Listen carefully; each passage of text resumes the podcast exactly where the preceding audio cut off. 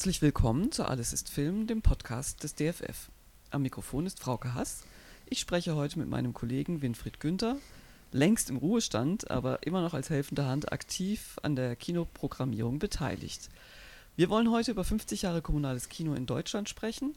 Anlass ist der 50. Jahrestag der Gründung des ersten kommunalen Kinos 1971 in Frankfurt am Main, der wegen des Corona-Lockdowns erst jetzt mit einer Filmreihe im Juni gefeiert werden kann. Hallo Winfried. Äh, hallo Frauke. Und damit sind wir eigentlich schon mittendrin im Thema. 2014 bist du in Rente gegangen. Vorher warst du mehr als 40 Jahre lang Kinomacher in Frankfurt und gehörtest zu den Gründungsmitgliedern des ersten kommunalen Kinos in Deutschland, das 1971 hier in Frankfurt am Main seine Türen öffnete. Dabei muss man sagen, seine Türen, weil eigene Türen hat es am Anfang ja noch gar nicht. Äh, ja, wir sind in der Tat zweimal umgezogen im Laufe der Jahrzehnte. Übrigens äh, war ich nicht nur Kinomacher, ich wurde hier fest angestellt äh, als Betreuer der Publikationen und des Programmhefts. Also ich habe die Redaktion gemacht aller Publikationen am Anfang. Kannst du ein bisschen was erzählen, zum, wie das anfing damals, wo ihr untergebracht war? Und äh, ich glaube, es gab ja auch noch am Anfangs noch sehr wenige Spielzeiten, weil ihr im TAT untergebracht wart. Ja, der erste Spielort war das Theater am Turm. In dem Gebäude befindet sich heute das Cinestar Metropolis. Damals war das ein Theater, das feste Spielzeiten hatte und wir mussten die äh, Tage oder Zeiten nutzen, in denen das Theater nicht gespielt hat. Das waren der Montag, da konnten wir zwei Vorstellungen machen und am Wochenende eine Spätvorstellung nach der Theatervorführung. Vielleicht kannst du ein bisschen was dazu erzählen, wie es überhaupt dazu kam, dass ein kommunales Kino in Frankfurt gegründet wurde. Der legendäre Kulturdezernent Hilmar Hoffmann spielt dabei ja eine entscheidende Rolle, glaube ich, oder? Ja, die Idee kam von Hilmar Hoffmann. Er war Leiter der Volkshochschule in Oberhausen gewesen und hatte dort äh, die internationalen Kurzfilmtage gegründet.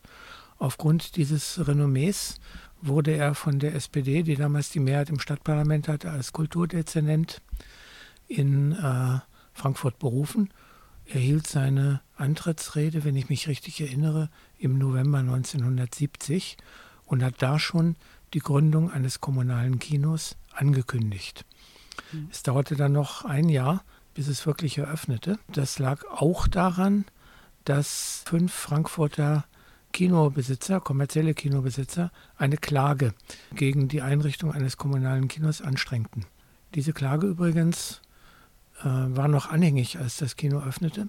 Diese Kinobesitzer haben auch sofort eine einstweilige Verfügung erlassen, die aber abgeschmettert wurde und Anfang 1972 hat auch das äh, Verwaltungsgericht äh, die Klage abgewiesen. Die Kinobesitzer gingen in Berufung, haben aber später ihren, An ihren Antrag von alleine zurückgezogen. Wie kam es denn dazu, dass ihr beteiligt wart? Wer, wer, waren deine Mitstreiter? Was hattet ihr vor? Was waren eure Pläne? Was brachte euch auf die Idee, ein kommunales Kino zu gründen? Ich war Mitglied in einer Gruppe, die sich Frankfurter Filmkollektiv nannte. Wir waren fünf Leute und äh, haben halt immerzu gelesen in den Medien, dass in den anspruchsvollen Filmzeitschriften, dass es ganz tolle Filme gibt, äh, zum Beispiel alternative Filme aus der Bundesrepublik Deutschland, äh, die aber nie in Frankfurt zu sehen waren, sondern immer nur in Berlin oder München. Mhm. Und die Idee war, diese Filme auch nach Frankfurt zu holen. Um bekannt zu werden, fingen wir an mit drei Festivals an der Uni, mhm. äh, haben dann mit einem regelmäßigen Spielbetrieb äh, begonnen und sind im Juni 1971 äh, ins TAT gewechselt, sodass wir dort schon spielten. Wir, haben uns, wir sind auch nach Oberhausen gefahren und haben uns Hilmar Hoffmann vorgestellt. Natürlich mit dem Hintergedanken, vielleicht äh, Subventionen von der Stadt zu bekommen, wenn er einmal da ist. Er kannte uns also schon. Mhm. Und da offenbar niemand anders hatte, hat er uns dann beauftragt, mhm. ob wir nicht das Kino machen können. Mhm. Die erste Vorstellung war dann am 3. Dezember 1971 mhm. und es begann mit einer Bastakiten-Retrospektive. Die berühmte Bastakiten-Retrospektive. Genau, deswegen feiern wir jetzt ja auch wieder mit Bastakiten in der aktuellen Filmreihe hier im Kino des DFF. Ja, der darf da nicht fehlen. Der darf nicht fehlen, auf gar keinen Fall.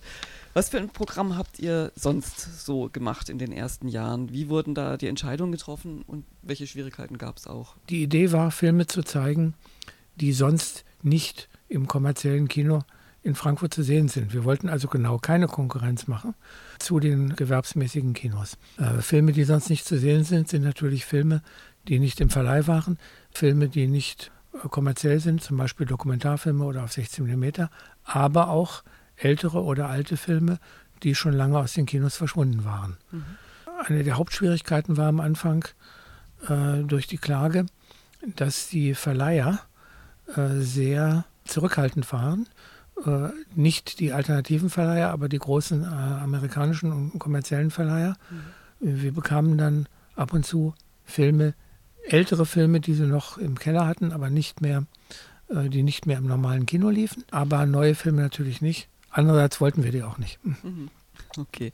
Hat sich der Zwist mit den kommerziellen Kinobetreibern dann irgendwann gelegt oder gloste äh, das noch weiter vor sich hin?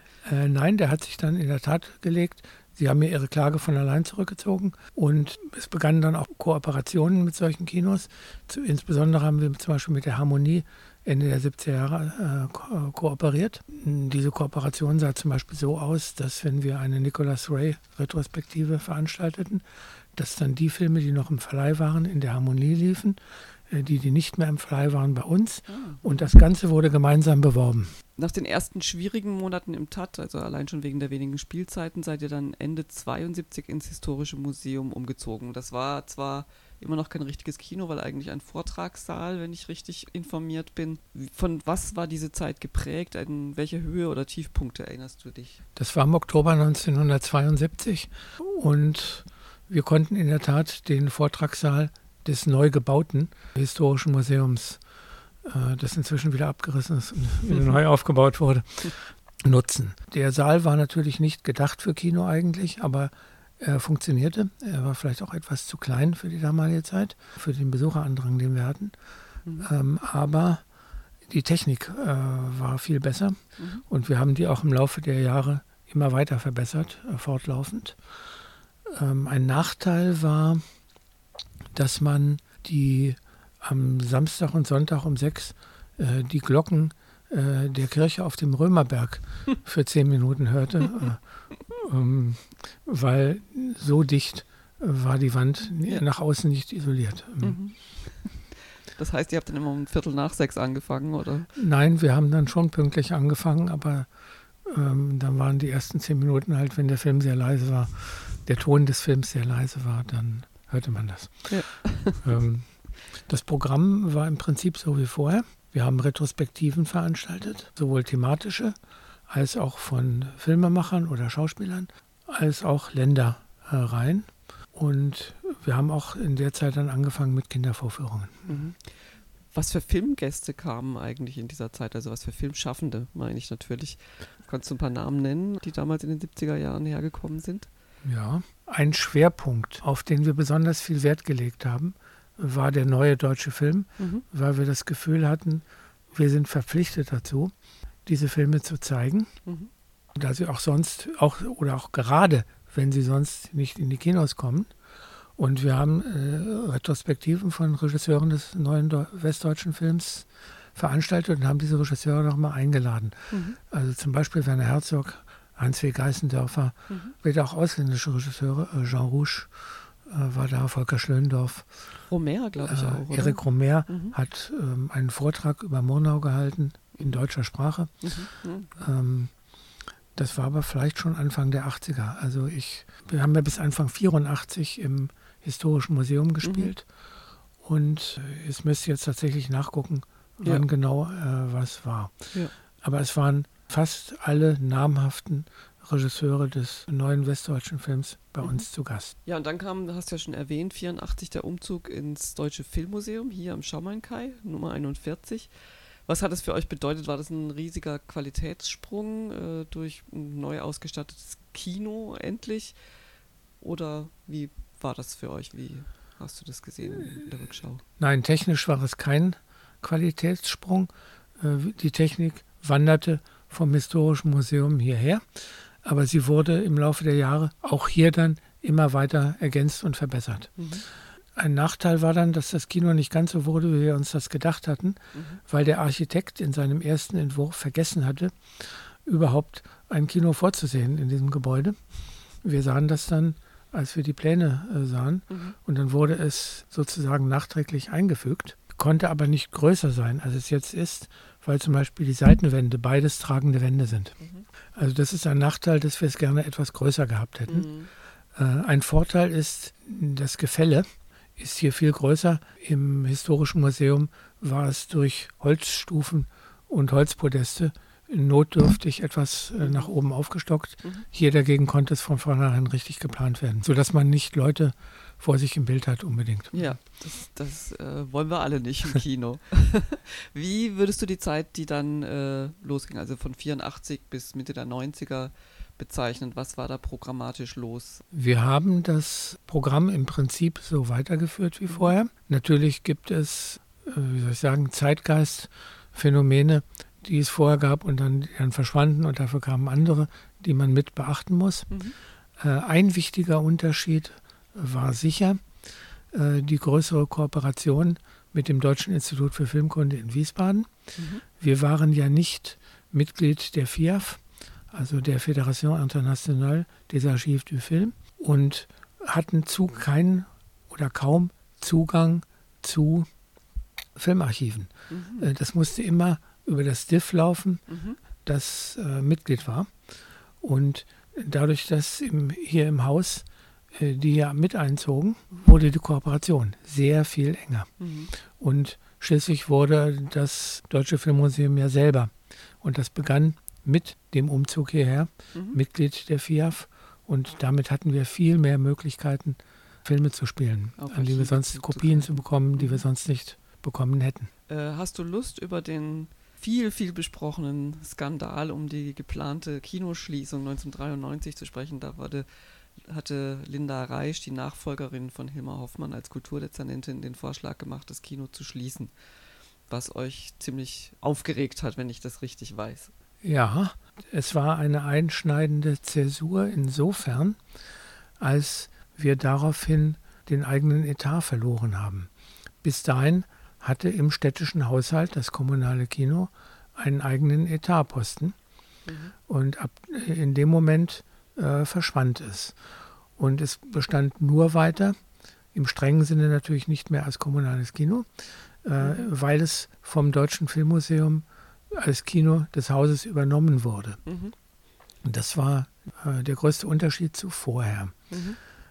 Im Prinzip kann man im Nachhinein sagen, dass Linda Reisch durchaus prophetisch war in dem, was sie da tat. Damals war es für uns eine absurde Vorstellung, äh, dass man Filme im Fernsehen oder auf Video äh, vermitteln kann. Mhm. Heute ist das gang und gäbe. Mhm. In einer Zeit, wo, äh, die, wo viele Leute, auch junge Leute gerade, Filme auf ihrem Laptop in der Bahn sehen oder auf ihrem Handy äh, beim Staubsaugen oder, oder beim Einkaufen. Wir finden da nichts mehr dabei. Mhm.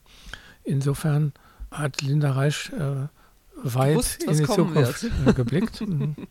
ja. Wir sind natürlich der Meinung, oder ich bin nach wie vor der Meinung, dass Filme im Kino gesehen werden müssen. Kino ist ein sozialer Raum, der extra dafür gebaut und konzipiert wurde, dass man dort Filme sieht.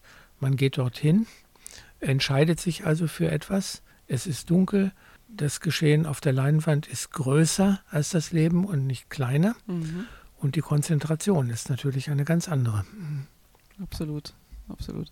Hat sich durch die Inkorporierung in das Deutsche Filmmuseum im Betrieb oder Programm irgendwas geändert oder lief das weiter wie bisher? Auch das lief im Prinzip weiter wie bisher.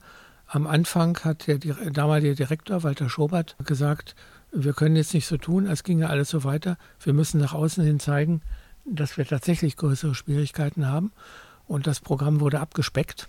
Mhm. Ähm, aber nach zwei Jahren äh, wurde es dann doch wieder im gleichen Maße gemacht wie vorher.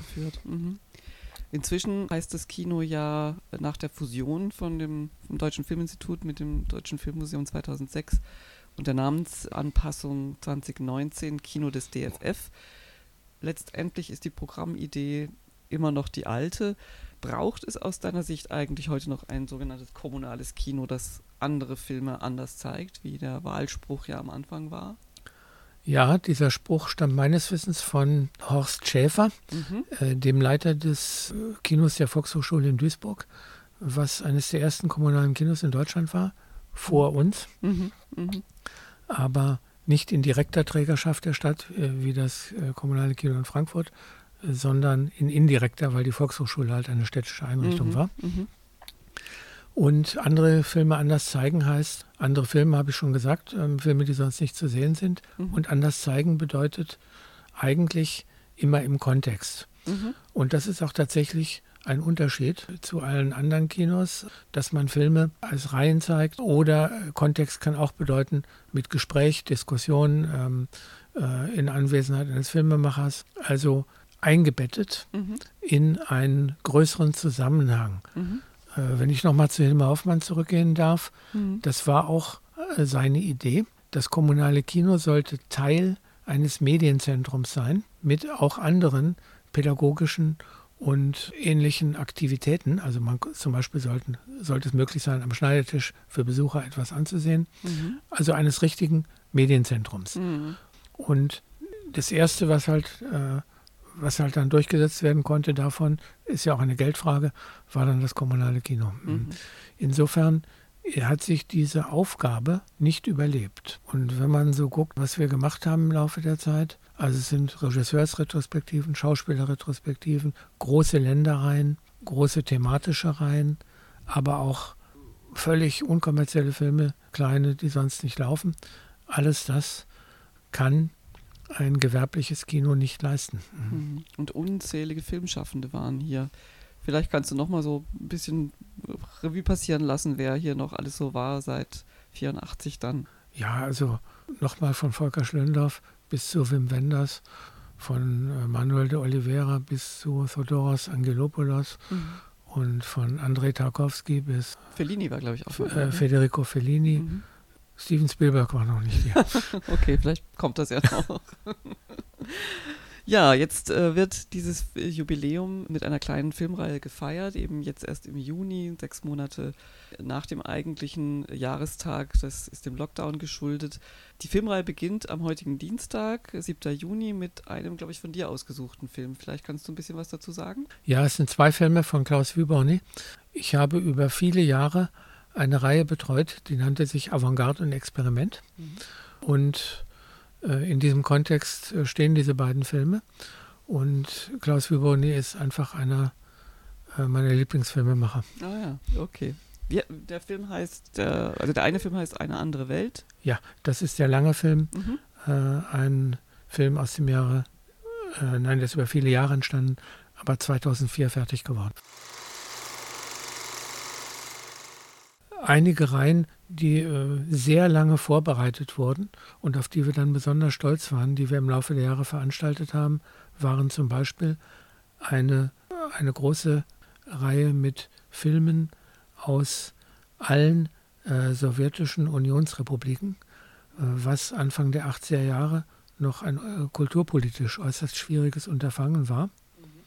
Und äh, dann nach dem Umzug in das Deutsche Filmmuseum eine große Reihe mit 100 japanischen Filmen aus der gesamten japanischen Filmgeschichte, von denen viele zum ersten Mal in Europa überhaupt liefen. Das sind jetzt äh, zwei markante Sachen, die mir immer besonders im Gedächtnis geblieben sind. Dann gab es sehr erfolgreiche Reihen, äh, die fast immer ausverkauft waren.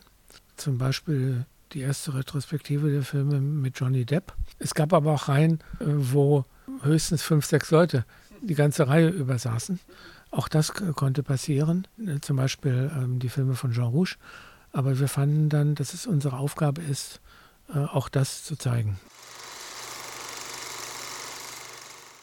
Äh, Eine ganz wichtige Leistung des kommunalen Kinos ist die Gründung des Kinderfilmfestivals, heute Lukas. Es geht natürlich, es ging natürlich darum, auch für Kinder ein Angebot zu machen und mit dem Hintergedanken, Kinder auch zum Kino zu bringen.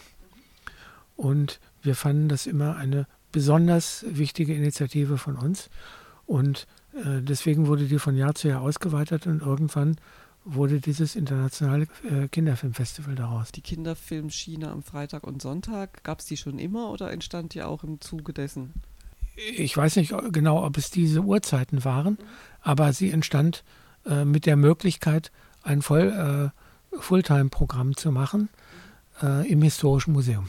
Vorher ging es natürlich nicht ähm, äh, im Theater am Turm. Aber, Klar. äh, aber so wie wir diese Möglichkeiten hatten, haben wir sofort ins Auge gefasst, wir müssen unbedingt regelmäßige Kindervorführungen veranstalten. Mhm. Und Lukas gibt es ja auch schon seit den 70er Jahren. Also Ja, auch schon sehr der alt. Vorläufer, das hieß damals noch nicht Lukas, Mhm. wurde tatsächlich Ende der 70er Jahre Mhm. gegründet. Ja, vielen Dank für das Gespräch. Wir sind schon am Ende angekommen. Äh, danke dir. Das war mein Gespräch mit Winfried Günther, 1971 Gründungsmitglied des Kommunalen Kinos in Frankfurt am Main, dessen mehr als 50 Jahre währende Geschichte, Corona-Lockdown bedingt, jetzt erst im Juni 2022 mit einer kleinen Filmreihe und einer Feier im Kino des DFF begangen werden kann. Wenn ihr nichts verpassen wollt, abonniert gerne unsere Podcasts Filmgeschichte in Objekten oder Alles ist Film. Aber jetzt erstmal danke fürs Zuhören.